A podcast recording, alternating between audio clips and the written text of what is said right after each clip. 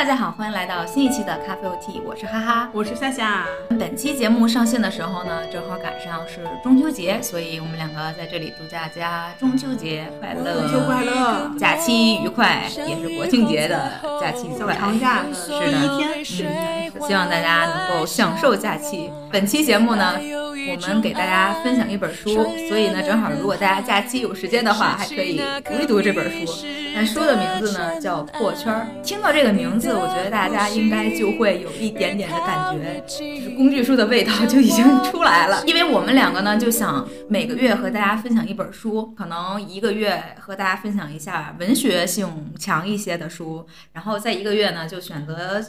呃偏工具性的一些书。这样的话，首先呢，对我们自己来说，可能是一种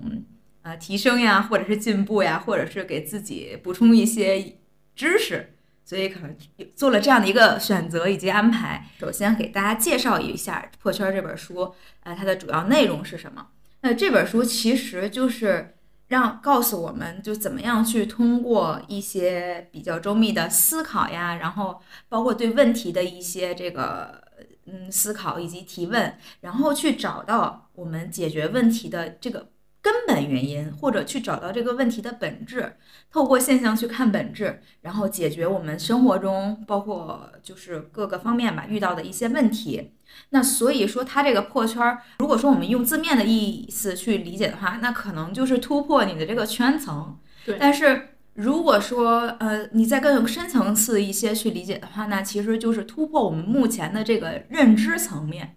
可能就达到更高的一种认知的层次，所以这个是他对于这个题目吧破圈的一个解读。这个书里面的观点就是认为，我们产生一些疑问呀，或者是我们目前面临的一些困境，其实归根结底的话，还是我们目前自己的这个认知没有达到。从而就是局限了我们的这个发展，嗯，还是关于认知的一本书。对，没错。给大家介绍一下这个作者，作者是顾吉，那他的身份呢是真格学院的创始人。顾吉老师本人呢，他的身份也比较多元化，他是康奈尔大学的本科。然后斯坦福商学院的 MBA 毕业后呢，他还曾经在这个投行工作过，然后后来还跨界到游戏的行业，还有什么人工智能领域，就是多方面的跨界。他最后还是这个北京大学斯坦福中心人际互动学的这堂课的项目主管和讲师，所以他有多重的这个身份，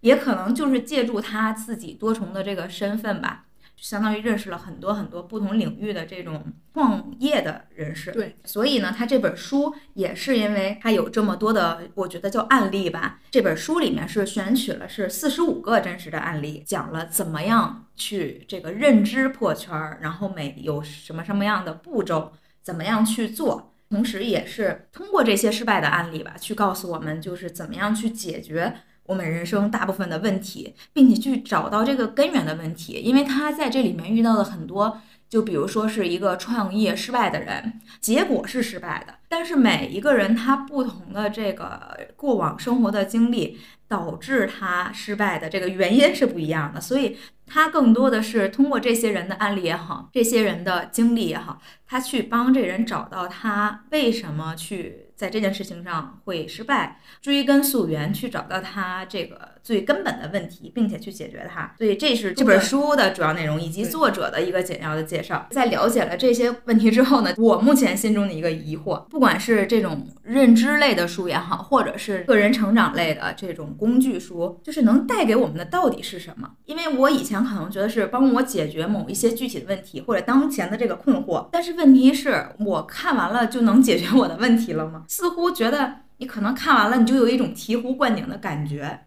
但是你的生活似乎又没有发生很大的改变。我首先觉得个人成长类的这种书，我本身阅读的就非常少。要不是因为通过你，就是在你上大学的时候，包括你后来留学的时候，你经常会给我推荐一些时间管理呀、个人成长呀这些。类型的书让我看，我才接触到这类型的书，不然以我的这个 MBTI 可能不太接受这类型的书籍。包括等到咱们开始做节目之后，我又阅读了几本这类的书，给我的感受就是，这类的书对于迷茫的人来说是有用的。那用处是什么呢？是给你心理安慰。嗯我觉得算是一部分指点迷津，但它不是很强烈的指点迷津，但是它会让你心里会有一些踏实的感觉，或者你心里找到一些寄托。就安慰剂。对我个人觉得会有这种效果。嗯但是对于很有目标的人来说，这个书就没有意义。他可能根本都不需要你说这些东西。而但是我还有一个我自己心里的疑惑，就是如果说这个人很迷茫，或者很难坚持的人，嗯，或者很没有决心的人，看了这个书，他就能做到吗？我画个问号。反过来说，这个人很坚持，很能干，他很很能有决心，他还需要这种书吗？但是这这类型的书为什么一直畅销？说明还是很多的人内心里是需要这种安慰的。我感觉其实你读很多很多的这种认知类也好呀，然后就是个人成长的工具书也好，很多时候他说的观点真的不是你完全不知道的，就是你在生活中就是通过各种渠道吧，你可能都过得或多或少的会听说过，但是知道和做到中间还是存在很大很大的一段距离的。所以哪怕就是我们知道的道理都很多，我们知道就是怎么样去规划，就是用什么样的方法，人家都给咱们提供了。但是你真正去做的时候，就真的是好难。你在做的过程当中会导致有很多很多新的问题的产生，但是这个新的问题的产生呢，你又没有办法。所以当你想去改变目前的一个现状的时候，你好像又觉得不去改变会更轻松一些。最后你知道了这件事情，但你并没有做到。我还想表达一个观点是，关于这类型的书，我觉得它多多少少还是会在每一本书中，你能攫取到一些有用的信息点。嗯现在很流行一个词儿叫信息差嘛，嗯，它只要你阅读，你一定是能收有收获的，对，哪怕它可能大部分的内容是你了解的，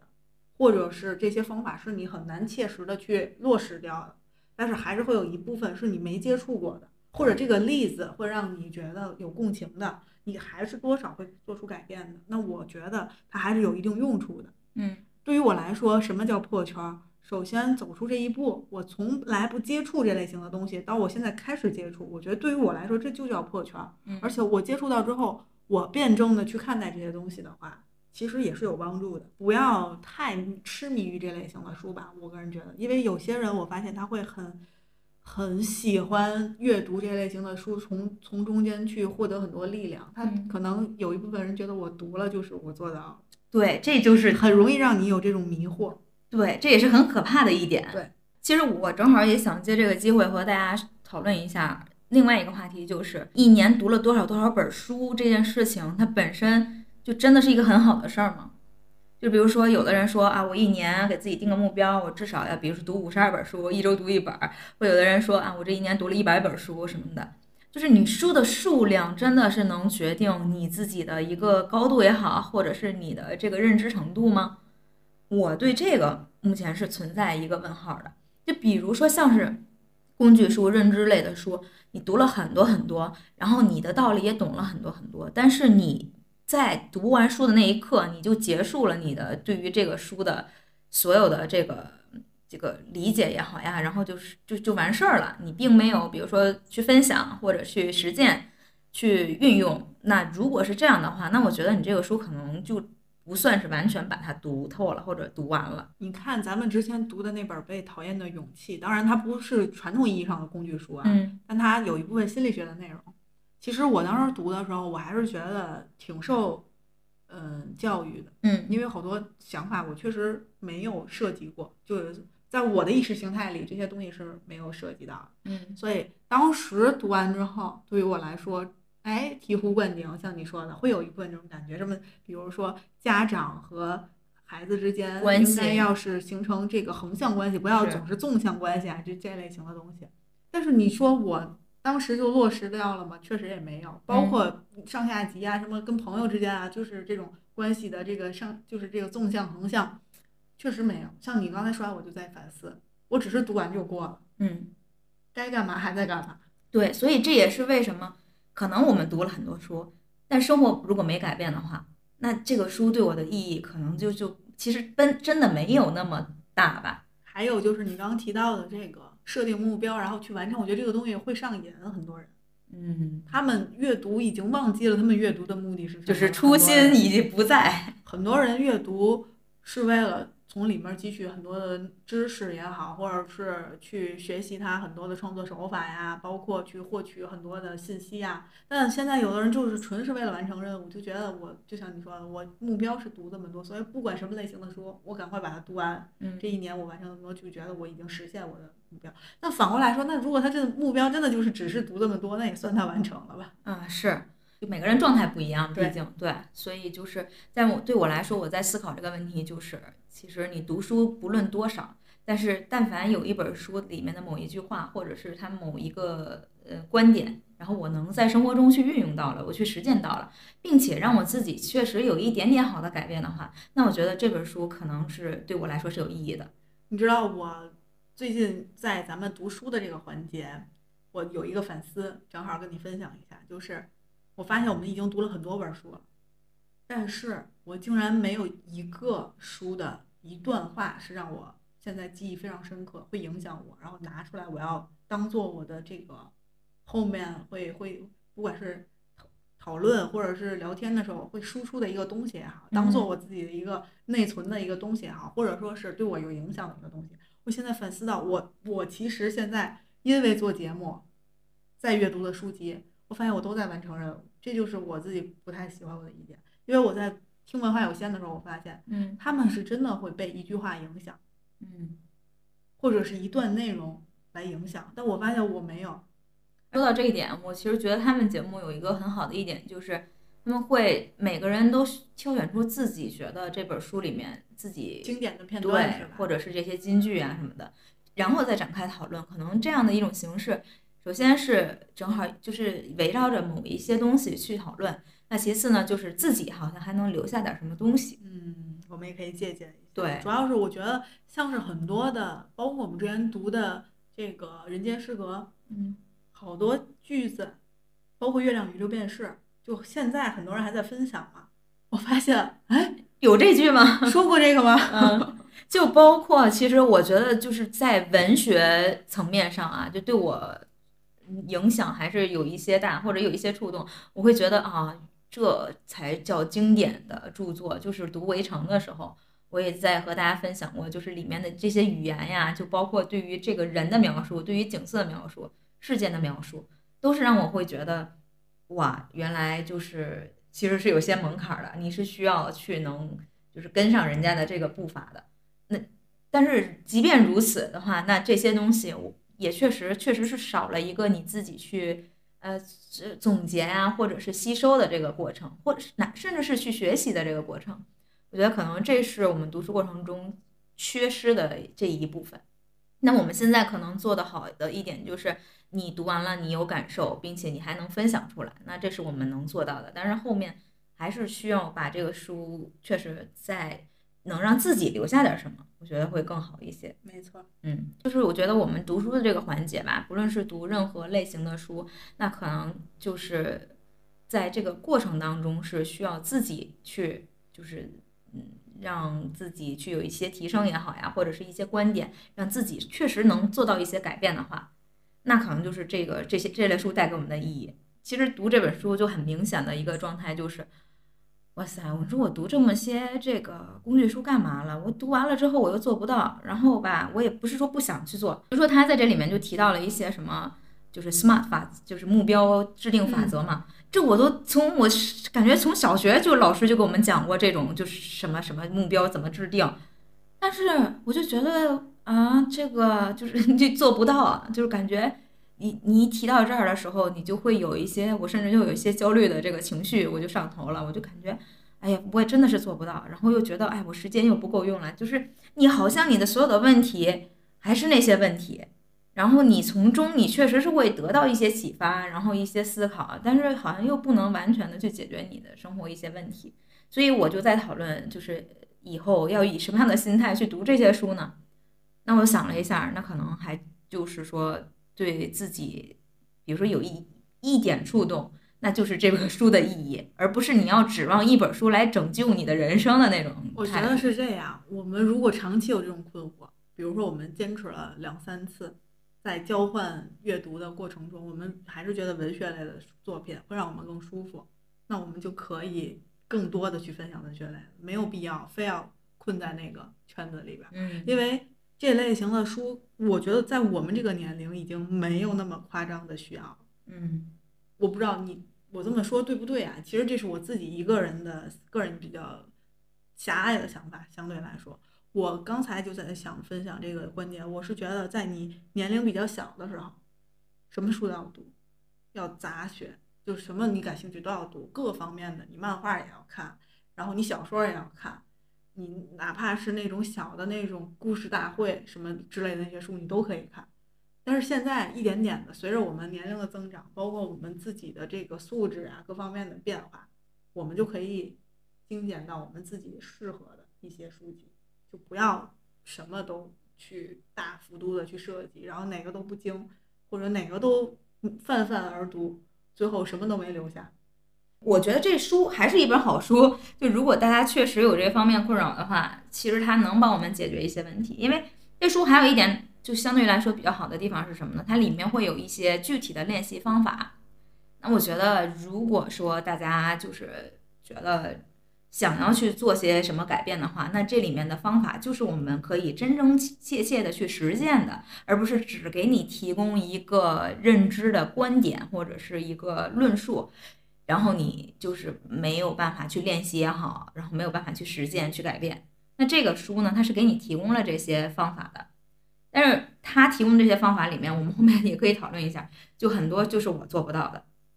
所以那我们接下来就是就这本书里面的一些具体问题，我们来讨论一下。好，那首先呢，第一个问题就是关于成功和失败的这个定义。那因为我之前在另一本另外一本书里面也听到一个观点，就是成功的定义到底是什么？通过那本书给我的感受就是，任何一个词。你一定要给它一个明确的定义。如果你今天说它的定义是这个，然后你后天又说它的定义是那个，那其实你就会容易产生一种混乱。嗯，那比如说成功的定义到底是什么？如果说那就是我们世俗意义上的这个人他比较有钱，然后有名望，我们世俗定义的成功那就是成功的话，他那里面举了另外一个例子，就是比如说一个老师。他他是小学老师，然后他辛勤的就培养了一代又一代的学生。那可能他在金钱方面啊，就是没有那么的先，但他这样算不算成功呢？然后人家那里面的定义就是这不叫成功，你只能说他提供了他自己的价值，他在这个社会上有他的价值的存在，但是那不是对于成功的定义，它只是那它的价值是没有办法用这个金钱呀，用什么东西去衡量的。所以我觉得，嗯，这个是我能在这里面能 get 到的一个点，就是关于成功也好，失败也好，那你就是有一个明确的去定义，要不然你比如说，嗯，我们就就像是辩论一样哈，啊，他说什么叫关于成功的定义呢？那这个老师他培养了一代又一代的学生，然后这些学生也在这个社会的不同的岗位去发光发热，那这个老师他不算成功吗？那如果我们要去偷换成功这个概念、这个定义的话，那这个老师可太成功了。作为老师，他就是成功的。对呀。所以当时读这块儿的时候，我还是不太认可他这个想法。就我总是想反驳他，但是我又确实他这个思路是我从来没想过的思路。就给这个成功下一个具体的定义。嗯，在成功的对立面，那就是失败嘛。那失败的话，嗯，本身我们之前说什么，失败是成功之母，就是这个我们经常听到。但是我觉得。失败它本身那就是痛苦呀，成功才是少有的那什么。是他关于失败的这个案例的这些解读，包括这些他呃总结出来的这些人，他包括后来他就是为了做这个实验，然后就找到了只能是有资格做失败的这些人，只有赔的钱越多，才能越来这个他这个。叫什么课堂也不叫课堂，反正就这个他组织的传的这个群儿当中，对我觉得就这一点还挺搞笑的，就是赔了最多的也不赔了几个亿，他当时负债四点九亿还是多少钱？负债越多越好，然后赔的越惨越好，就是需要这样的人。赔的太少了，你都没资格来我这个。对，所以他可能就想通过这些失败的案例，去从中提取出一些相同的这些共性，哎或者对说是可以值得借鉴的一些问题，是。所以我觉得就是在这一个层面来说吧，还是很有创意，我对只能说。但他关于这个必须要下定义这件事儿，我是不太理解的。我我先说一下我的观点啊。嗯首先，为什么他说他定义的成功就是成功呢？那我也可以定义我的我觉得的成功呀。所以成功这个东西还是没法定义出来的，我嗯觉得。不管成功也好，失败也好，他自己个人的定义是不一样的，对，所以就会导致很多时候就会有偏差。没错。有的人在咱们眼里看已经很成功了，但他自己觉得他是失败的。而且，嗯，还我还可以举一个例子，有的人很有钱，社会地位极高，在嗯我们看来他很成功，可是他并不快乐，他每天晚上都睡都失眠，他可能甚至需要靠药物来维持他的生命。那你你觉得他算成功吗？如果按他那个定义来说，那就是相当成功。对，这就是世俗意义上的成功呀。但是在我看来，可能他就一般成功吧，不是特别成功的。就我不是很喜欢那种完全僵尸一般的生活的人，他可能因他的金钱是拿什么换来的？就是拿他的个人生活，嗯，或者是个人的很多的快乐牺牲掉，然后换来的金钱。对那对于生命这个长河来说，他这样的牺牲是成功的选择吗？我就画一个问号。当然了，如果给我一个机会，我也想体验一下那样的失败。成功的失败，我也想 是吧？成功的失败，不过就是说，如果是就让我们来定义的话，那可能就觉得这也算是一种不成功，也算是一种成功。所以我还是不太理解，或者是不太同意梳理这个必须要下一个准确定义的这个概念。嗯，但是我觉得作为他可能写这本书吧，就或者作为作者也好呀，或者是想要给大家传达观点，那可能他需要有一个前提的界定，这个也是我们，我觉得这也算是认知的一个层面嘛，就是比如说呃批判性思维，那首先前提是你要对某一件事情先下一个定义，下完定义之后，你再去解释你的这个定义，那可能就是有一定的局限性。就是在某样的场景之下，或者就比如说在他这本书里面，他所需要先把前提给大家，呃，就是定义出来，然后在后面好去展开。因为在这本书里确实有好多好多的定义需要大家去理解也好呀，或者是去深度的琢磨，，对，包括他这本书，我觉得在很多的范围来说，可能他很多初衷是给这个创业者或者是迷茫的创业者，嗯。一些从他的角度或者失败的人这些角度对，因为他确实是身边有很多这样的创业者的案例，对他拿这些案例来推出来的很多的一些结论也好，或者说一些他们研究出来的一些这个呃东西也好吧，他是针对这些目标人群的，对，所以我可能觉得他会对那些人是不是会更有帮助，因为我们也没有很少创业，然后。没有想过这方面的东西，可能就没法互所以行。，而对，而且我们能够从中 get 到的点或者理解到的点，其实就是局限于我们自己自身。首先是，对，其次呢，就是可能我们身边的人际关系这些了就，就是不能说，比如说我怎么样去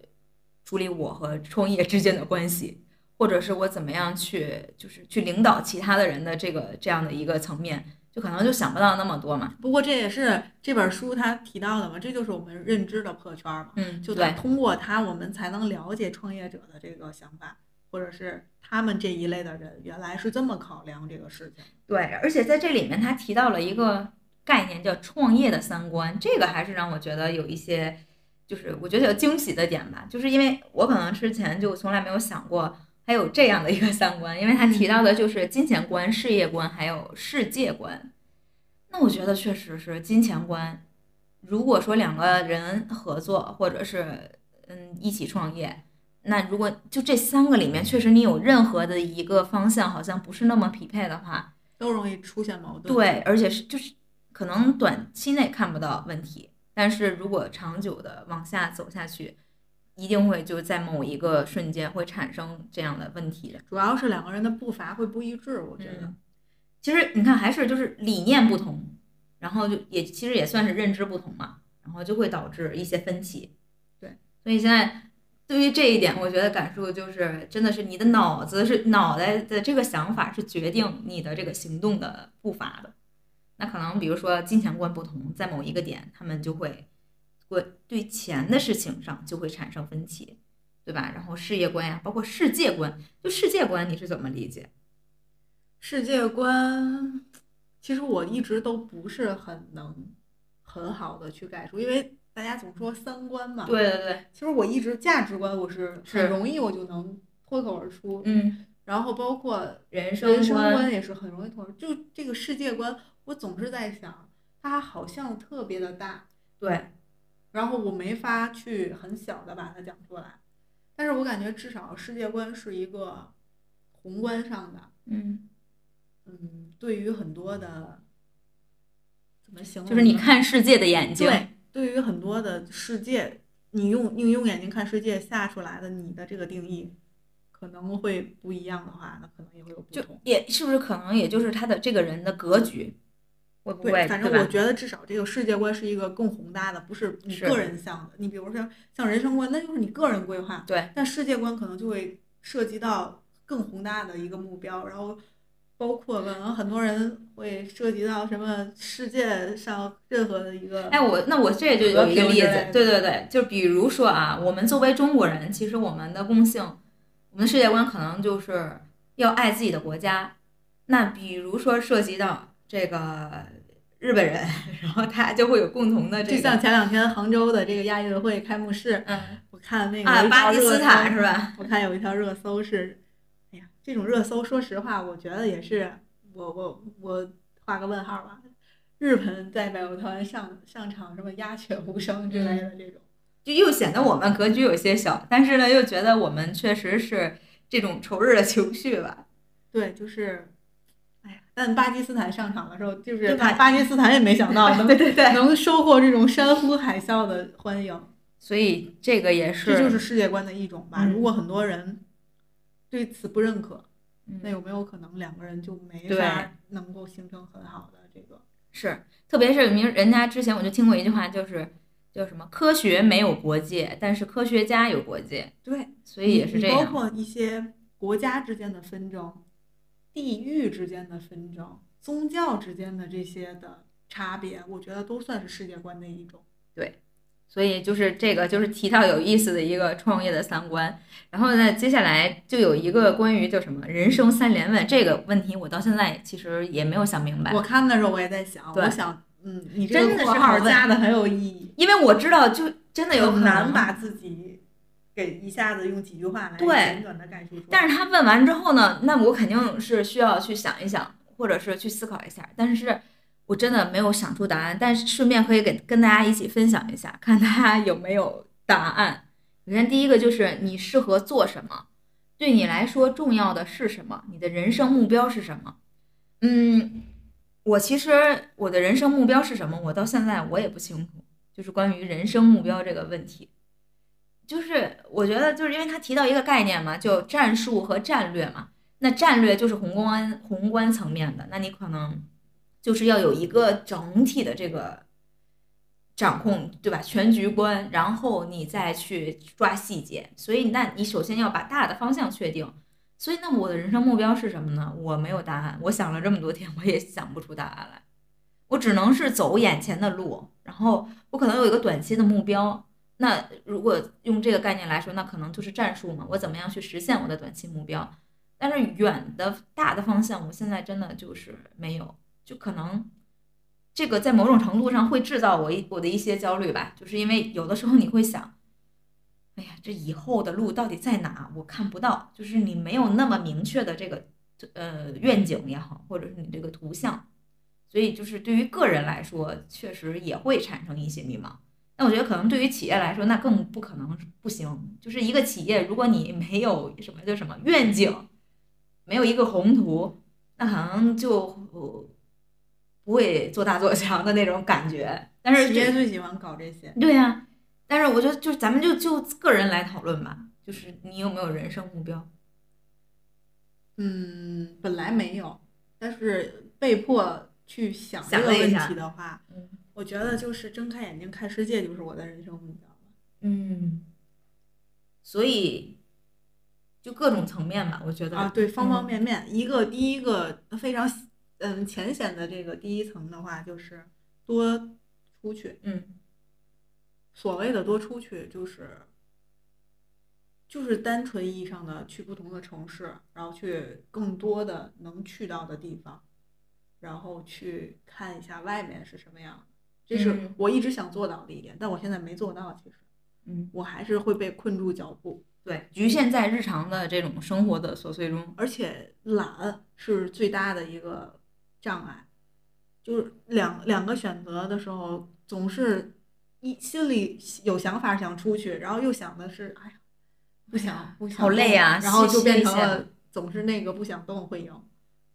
哎，但我最近受到了一个触动，就是也是我自己的一个思思考，或者是我觉得我哎，我确实在这方面思考的比较狭隘了。就关于休息的这个定义，我之前呢就是觉得休息就是要躺平，就是躺在床上，我什么也不干，谁也别来烦我。但是那天就是就有一个朋友，他忽然跟我说：“你看你每天都这么忙，然后你的生活中你你没你还没有安排这个运动的时间。”这可不行呀，就是就是说身体的状态嘛。哎，我说确实是啊，就是我对，因为我其实是有计划，就是运动的时间是在我的这个生活计划当中是有的，然后我把它排在了就是比如说中午的这段时间，然后呢，但是我并不把它当做一个休息，我就把它当做我要去做的一个事情。虽然我的执在这个这件事情上的执行力也没有很强，但是我就觉得。我对于休息的这个概念、这个理解其实是狭隘了的。然后呢，这是第一第一件事情触动我的。然后第二事儿就是那天去爬泰山，然后就是我也没有爬太远啊，我就爬到了那个中天门，就是出汗的感觉好爽，就是有那么就是到中天门的那一瞬间，我都觉得我可以再冲到南天门，就是接着去那什么。但是因为我就感感冒刚好。然后我就就说那也别太那个，就万一再累着自己呢，所以我就后来就是就选择了做的那个索道，但是我就说这种也算是一一种运动吧，就是其实它也是一种休息嘛，所以就是你刚才说到了，就比如说躺躺着选或选择就是不往前去走啊，不去看更多的风景，其实我觉得在这方面我。我感觉我们确实是需要做出改变，而不是只是说，比如说把它作为口号，或者说我要多走走、多出去看看，或者干嘛的。因为但是我、嗯我反过来想说说一下我的观点，就是关于休息，我不认同。就我个人啊，我不是认同任何做事情对于我来说都不是休息。我我是一个必须需要有时有时间全身心的休息的人。嗯我不能接受我去在社交也好，或者就我没有独处的时间，这是我不能接受的事儿。这是我长时间养养成的习惯。嗯就我不觉得我和任何一个人接触是在休息，我必须是我自己沉浸下来的那种躺平，嗯才会让我放松。在测 MBTI，我变成 I 人了嘛？我我很长时间已经 I 了。我后来研究了一下 I 人的整体的特征，就是必须得有休息的时间。我发现还真的是，很多人都说，如果六日两天都连续出门，对于他们来说是一件很难完成的事情。我也是这样。我很难接受一个连续工作五天休息的周末，然后两天都安排事情。我特别需要一个整块儿的时间来让我自己放松，或者是所谓的 me time，就是晚上，哪怕晚上，或者就你可能六日已经都报销掉了，什么都没干，那至少我也要拉长我的夜晚，让我有一个自己的独处的时间。嗯如果没有，我觉得我会崩掉的。这个人，我无法接受。就哪怕我的朋友给我打视频，我都会觉得不是在休息。嗯，就是但凡有任何一点社交属性的事情，对你毫不来说，夸张说，就我妈跟我长时间的跟我聊天，我都会觉得，哦，不行，我想自己一会儿一个人待会儿。就可能这不是什么好事儿吧，但我目前不想改变。我觉得我就是需要这样的一段时间，嗯做我我自己就想做的事儿，就可能刷剧或者是看电影。嗯然后或者就什么都不干就听歌。他那个测试题的时候，艺人艺人的状态是什么？当他工作了好几天，需要休息的时候，他会选择艺人的选项是找朋友一块儿出来玩儿。对于他们来说，这就是休息。那我也是，我我是艺人，但是我就其中一道题，你不能一道题就来把嗯它定义完。就说这个他们当中有一个选项，就嗯，你你你记得这道题吧？应该这道题当时我就特别疑惑为什么还要出去玩儿是吧？啊，对，我想谁会选还要出去找一帮人一起玩儿？嗯，世界上会有这样的人吗？还真的有是吧？但我不知道，反正身边没有这么选的，应该对包括你，你你也不会这对，么选，我不会，就觉得很夸张因为。我很我也很需要独处的时间，但是我的意思就比如说独处的时间，你可以做很多很多事儿嘛。你比如说自己散步，那也是一种独处，听着歌儿走着路，就是，我明白，那嗯我我我不，但我不会选择就是躺不是平。那对我来说不是休息，因为他在动，他啊在运动，或者说他在做事情。嗯，但是我觉得就是比如说对于我身体的状态来说，我是需要把那个运动的时间是其实是放在我休息的状态的，就是你不要把它当成任务去完成。呃我就是一个把所有运动当成做任务的人，嗯而且我会觉得我自己真棒。就每当我打卡了一项运动，我都觉嗯得你今天又完成了一个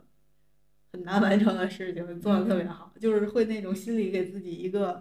很好的一个奖励。嗯，因为我发现我的状态就是，如果你把这件事儿真当当做一个事儿去做的话，然后你的心里还会放不下其他的事儿。就是当你真正休息的时候，你就非常的这个享受休息的过程嘛，可能心里就没有其他知道你现在最大的问题，呃，也不叫问题，就是你你可能会对你产生影响的问题，是因为你的生活和工作贴得太近了。嗯你想，因为你的这个特殊情况，就是你想抛开它也很难，嗯，就你没有完全的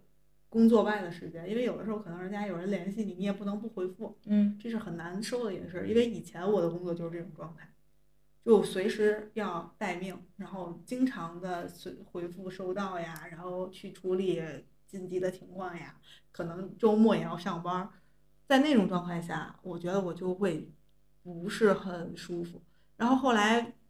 经过一段时间吧，我又发现你要把它放下，还是嗯，其实你没有那么重要。其实我是有意识在做这件事情的。比如说，因为我正好是有两个微信，所以就是那个手机的话，基本上就是我会还我呃我还会留留一个这个信息，就是看到信息会回复，但是可能不会那么及时。就是我就觉得，那可能我会有固定的时间去这个处理对处理这些信息也好呀，这些事情也好。所以我是有意识在做这件事情的，因为我觉得，比如说可能上午的时间就是我自己的时间，所以我自己把它规划好。那可能下午从几点开始就是我的工作时间，那我到几点就会结束嘛。嗯所以我是有意识做这件事情的。但是我现在是属于哪个状态是我觉得不太好的呢？就是我在这个过程当中，就是还会心里想着很多事，情，因为你会，你是一个有责任感的人，所以哪怕你你告诉你自己好，那我不要理他，不要回，可是你其实还是会觉得我一会儿到赶快给他回复，或者怎么给他回复，这事儿我怎么帮他解决？而而且所以就是比如说我到了一个点儿，就会手机就就会关机。然后比如说我没到那个时间点的时候，他开着机，但我会给他放到客厅里面，就是让我听不到的地方，就是我远离我，那我看不到不就好了吗？这就是你的责任感太强，或者说是这就是一部分你你现在状态的一部分。但我我已经会养成一些习惯，就是我不会有心理负担。嗯，我现在就是属于心理负担过重。明白嗯，我以前有过这种，后来我就想开了。当然，还是有不同嘛，每个人状态处的环境也不一样。你这个我特别能理解，因为确实，如果你什么都按照你自己的节奏，其实你反过来来说，对对你的现在你的客户，我就把它当做客户来说，那可能他就会对你的专业会产生一些质疑什么，所以你又不能完全那样做到，所以就尽量吧，把它摘开，会舒服一点。所以说嘛，就是关于这个人生三连问啊，我们两个人其实可能就人生目标上，你是有了一些答案了。但是这个答案也是现编的。其实你要真的说自己人生，人家有的人什么我就就要环球旅行啊，对对对，什么有的人我就要攒够，多少多少钱？嗯，或者有的人说我就要买一套房子。对，我觉得我们是需要这么清晰的目标的。但是我就想的是，那如果就刚才说的是一个非常，我就为了节目应试式的想法。如果说你要让我问我真实的想法，就是如果说我有一个也不叫人生目标，就一个长期目标的话，是我想锻炼我自己的一个独处的不叫独处，叫独行的能力。嗯，那正好借着你刚才说那个人生目标，就是多看世界的目标，对，就是结合一下。我以前是一个特别依赖别人的人，嗯也很在意别人的看法的人。后来呢，会变得好一些，嗯，但是还是其表面上我是一个非常不在乎一个人做什么事儿的人，但其实内心还是会变得焦虑也好，或者敏感也好。我希望我再过一段时间，我就可以自己完全就可以独行。嗯，独行和独处还不太一样，我理解。我觉得独行侠，就就独行的能力如果越强的话，我觉得我就会越厉害。就是你在某某些程度上做的已经挺好了，但是你觉得你还需要更加精进一些。也不是精进一些，而是在为我自己，如果这辈子不结婚的话，嗯做一个更好的一个建设吧。就是我因为聊就简单聊一下这个婚姻的这个问题嘛。我现在最近这一段时间，我就觉得我可能有点悲观，就是觉得可能不太会结婚的话，那我确实就要做好独行的准备，而且就要做好有能力独行，因为有的人他好像不是很有这种能力。我忽然觉得这个问题的意义的，就特别有意义的地方在哪儿？当你把你的这个人生目标确立了之后，你才要想办法去实现它呀，或者是怎么去解决它，所以你才会有动力去往下走一每，就是你眼下的每一步。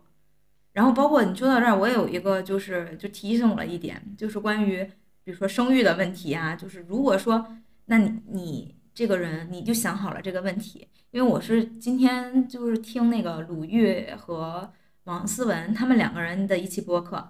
然后呢就是在讨论，就是说女性嘛，就是一个天然的这个就算是时间周期，那就是关于生生育的这个问题。所以你是需要在，比如像我们这样的年龄，是你真的要考虑好了这个问题，这个东西对你是真的必要吗？就是如果你觉得你要生孩子这件事情是我一定人生要完成的这件事儿，那你后面其实所有的规划都要围着围绕这件事情去进行，因为你的身体是不等你的嘛。所以，那如果说你是觉得我这件事可事情可有可无，甚至我就是能接受，就是没有嘛，就顺其自然的状态，那其实你的人生轨迹就或者你的人生规划会有不同的这个方向的安排嘛。所以我觉得这件事情确实是这个，比如说你这个大层面的人生目标是能决定你现在做的选择的。嗯，那期播客我也听了，推荐大家可以听一下。对女女生来说，我觉得他们俩谈话还挺有意思的。啊，对，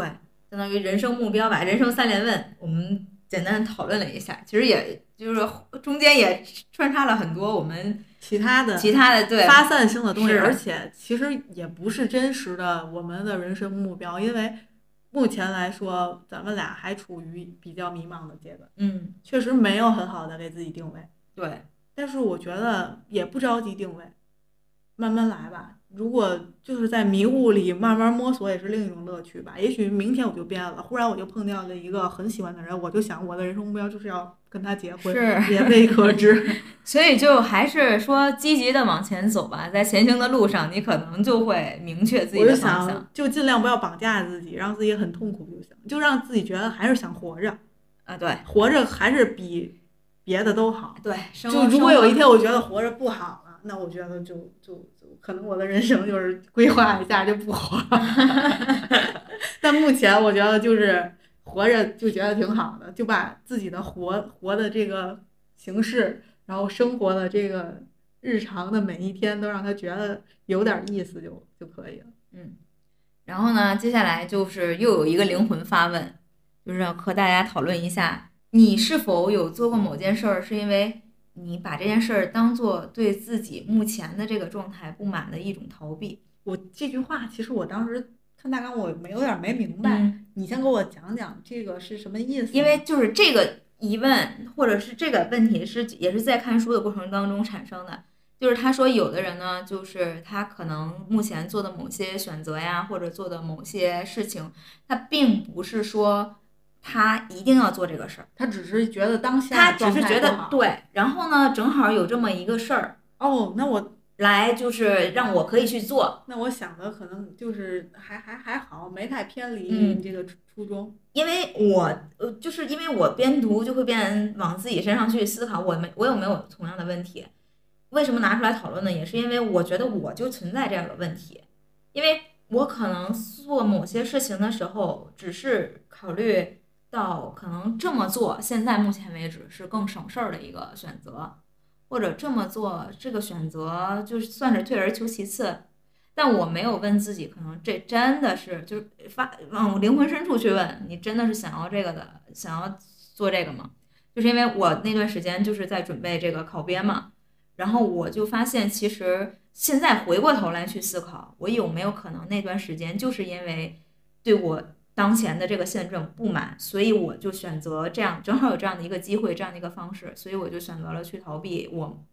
去面对其他的，或者是。只把问题的根本去解决了的那段时间，我觉得你像被人灌了药一样。对呀，所以这个问题就是我回过头来再去思。我当时我以我对你的了解，我一我一直在问，我说你真的想弄这个吗？然后你说那可能也就是对目前现状的一种妥协嘛。因为你也知道，我从就是最最开始，我都并不觉得所谓体制内是有多么好的一种选择，或者是怎么样。当然。人家肯定是有它好的地方，对呀，对，它永远存在即合理，对，但是它真的是适合我吗？然后，但是我现在就会觉得，我当下想的是，就是比如说，嗯，我把自己稳定下来、固定下来，首先呢，就是能让家里面的人都放心，然后其次就就好像那些时候，你就是觉得好像我目前也没有更好的一个选择。那这样，这也又是算是一个选择，一个一条路，一一个机会。那我不如就去做这个选择，而且做这个选择是你也其实没有那么多痛苦的，你会觉得反正也不会失去什么，嗯，就不会有太多的损失，试试就试试呗。对，而且呢，就是因为你选择多了之后，其实你就会就是东一榔头西一西扫扫帚，就是这种，你根本就是就是目标感没有那么清晰。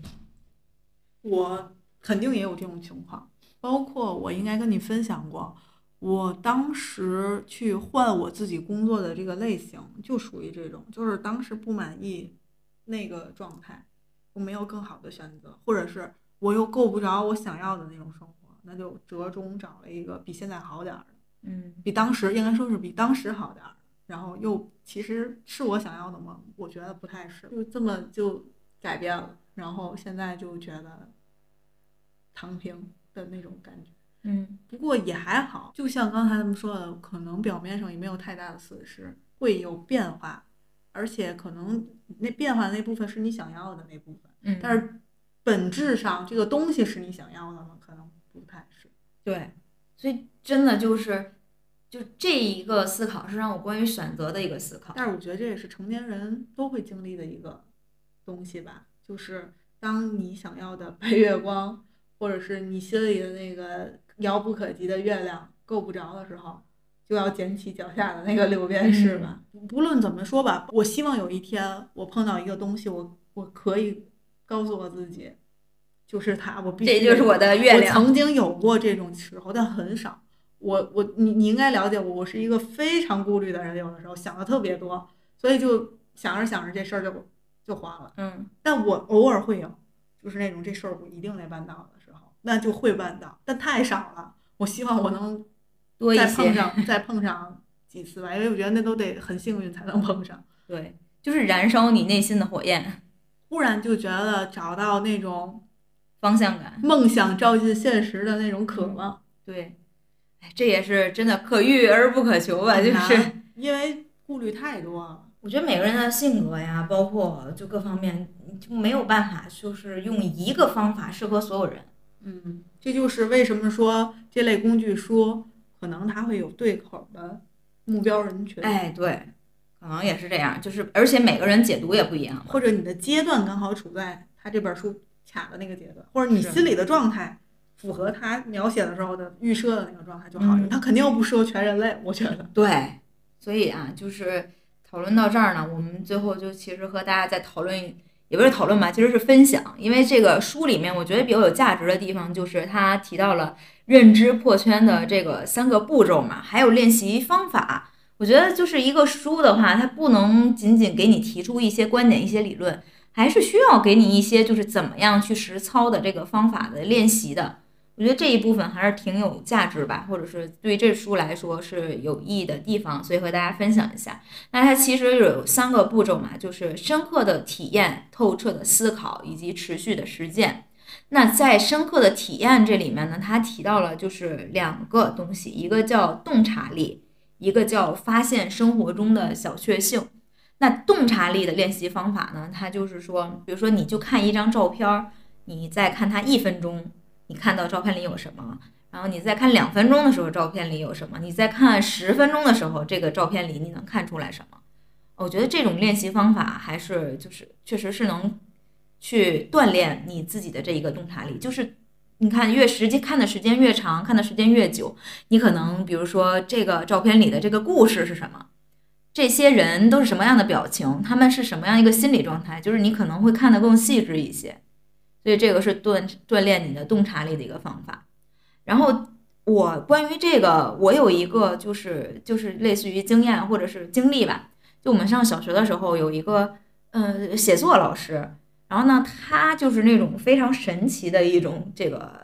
教教学方式啊。他并不是告诉你，比如说这个写作文该怎么写，然后怎么样的一个构思结构什么的。他是说让你去观察你的生活，我觉得就是他这个洞察力锻炼的一些方法，所以正好就是这个老师锻炼我们、训练我们的这个方法也会分享给大家。就这个老师当时呢，第一个我记得印象很深刻就是，他会每次来都会问我们一些问题，这些问题是他在来的这个路上，就是在学校周边啊也好呀什么的，他观察到的，然后再去问你。也就是说，比如说学校楼道里的一切是我们平常。就是所常见的，每天都需会见到的。但是他问的这些问题，你是否能回答上来？举个例子，他问这个你们学校啊，这个走廊有多少幅画？很少有人能答对。或者比如说你当我们当时是在五楼，那他说从一楼走到五楼有多少阶台阶？也没有人数过。就是类似于这样的一些问题。我经常会干这种事儿。嗯，就是比如说我从地铁站。走到以前我实习的地方，要经过几个红红绿灯呀，什么踩几条斑马线呀。啊，我觉得经常特别无聊的时候就干这种。但我觉得这种就是去锻炼自己的这个洞察力的一个方法。但是我我还在想，这有什么用呢？就是你就会不自觉的去发现生活中的小细节。那那对吧？是。虽然说你这是你每天都走的一条路，但是你比如说你今天我的目标可能就是要数一下红绿灯，然后明天我的目标就看看沿途有多少个便利店。那可能就是这样的话，就让你能。那倒是，还还解释了我之前，我我以前我还觉得我自己是不是有神经病，就是我每天都想，就是哎，我又过了三个红灯，四个红灯，什么哎，我从这儿走到那儿一共要走几个路口？所以你知道，我觉得这个这种锻炼是很有必要的，是是什么呢？是因为我有一次非常深刻的体验，就是我当时的初中啊和高中，他们就是一个是直走，一个是右拐啊。你讲我讲过这个经历，对，但是因为我就习惯于每天的这样的日常了，然后有一天就其实你骑车这个，如果熟悉路径，对，你就不走脑子，然后我就拐右拐了，去初中的路了，真的是走到半截儿才想起来，不对呀，我也去高中呀，我就再往回走，所以我就觉得洞察力是确实一个很好的锻炼方式。然后其他的呢，就是说这个发现生活中的小确幸。就这一点，我做的就非常不好，我没有办法发现生活中的小确幸。就他举的例子，就比如说你在当你比如说你不喜欢洗碗，但你今天的洗碗的时候，你就要感受那个水流的声音，你感受你的手在这个碗上面就是划过，你把它洗干净的整个过程，你知道吗？我是个人觉得呀，他举的这些，当时我就想，他这个是有性格区分的，就有的人的性格会很细腻，嗯，他会。天生就是感知这种东西，你知道吗？嗯，对对对，有些人就很享受这样的过程，因为就其实本身这个训练就是生活中小确幸这个，其实它是属于冥想训练的一种。就比如说你走路的时候，你就关注你的一呼一吸，然后关注你的步伐。但我要走路不听个歌，我都觉得今天就没带个器官出来的感觉。我是属于这种，就然后或者是我在耳，就是我耳机里会有些什么，我会觉得就是。而且我是比较习惯于就是这种多线程工作的。你看，你记得咱们之前刷抖音刷到过一个人，他说他自己是老天爷的亲儿子，你还记得吗？我当时看这块儿，我就在想，那他一定是一个特别会发现生活中小确幸的人，而且他会很乐观。嗯比如说，他赶上了这就明明是连跑带颠，然后是跑得跟狗一样，终于追上了这趟车，然后他嗯会说：“我太幸福了，对对对，我太幸运了，了。我竟然能够赶上这趟车，对，而且一分钟都没哎，耽误。我觉得他这非常好的一点就是对于生活中的一些你看似不太好的事情，我做了一个积极正向的一个解读。而且他是真快乐，嗯我觉得他不是演的，当然也可能他是戏那个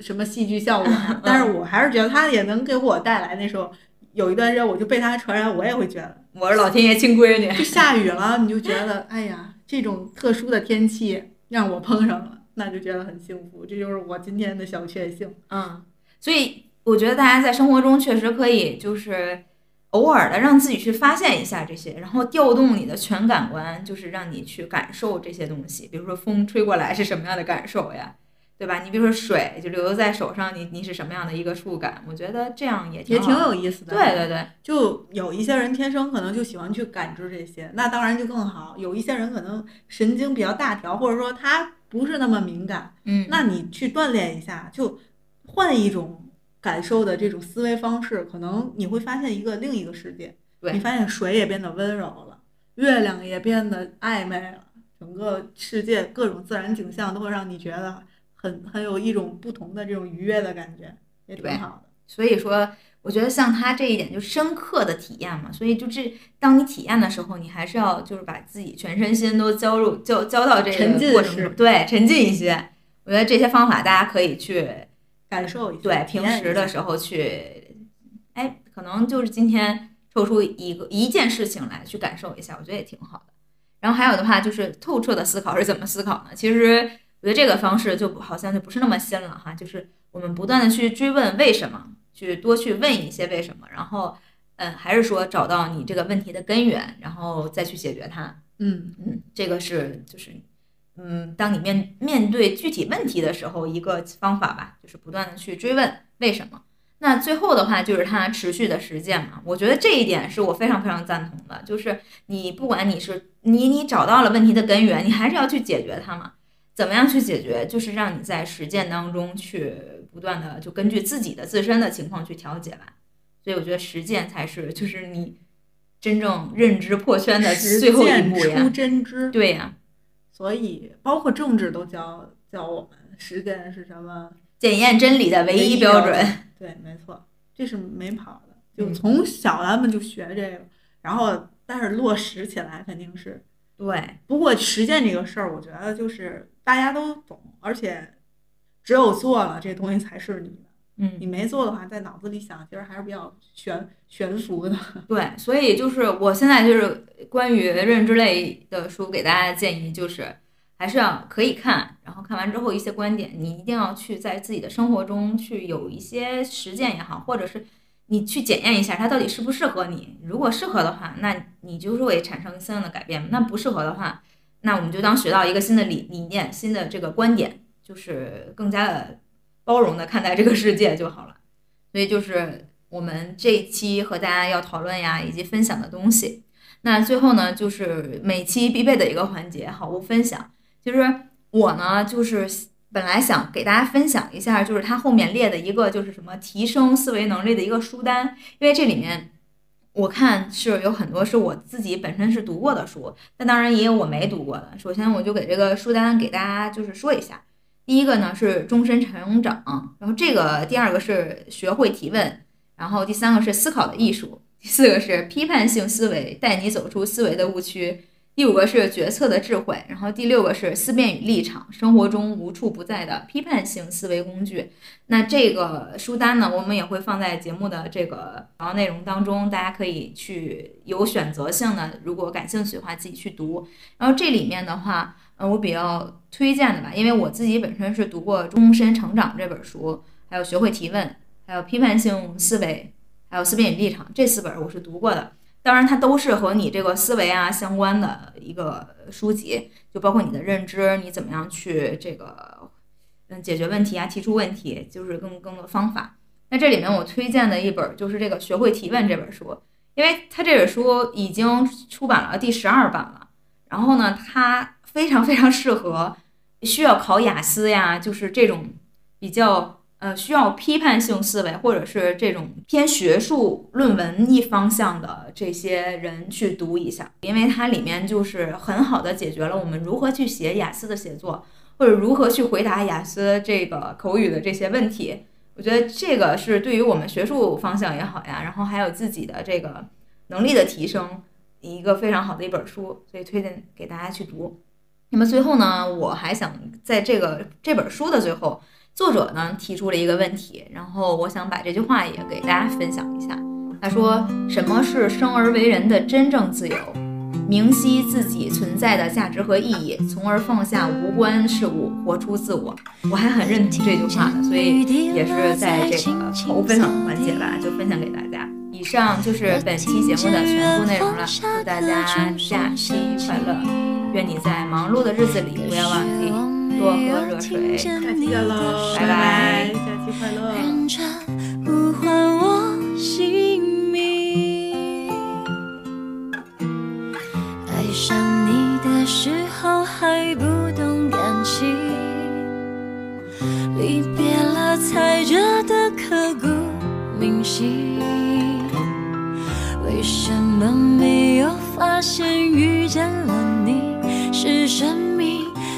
好的事情？也许当时忙着